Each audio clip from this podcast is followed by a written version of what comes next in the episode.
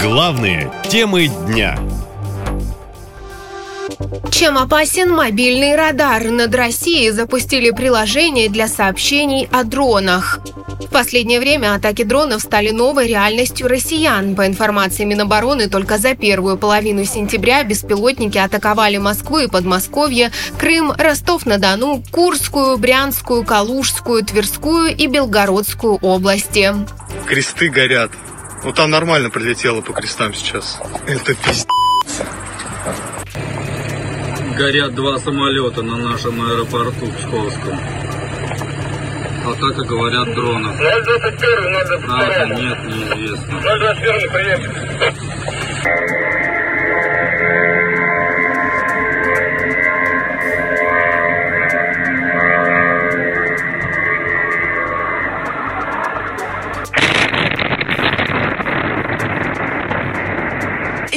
Сказала, это беспилотник.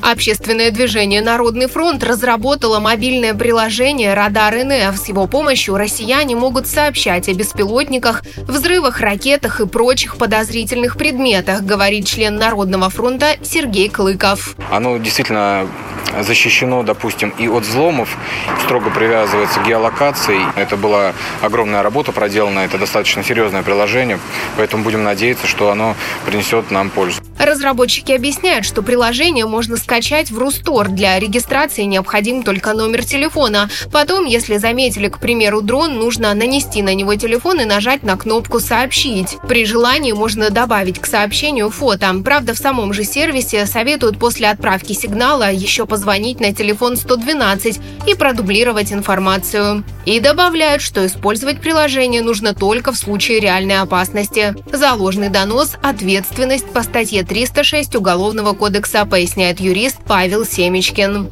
Это статья заведомо ложный донос. Штраф до 120 тысяч рублей, либо работа обязательная до 480 часов, либо арест от 6 месяцев до 2 лет лишения свободы. В общем, шутки не шутите с радаром. И постарайтесь мопед, который просто мимо проезжает, с дроном не перепутать.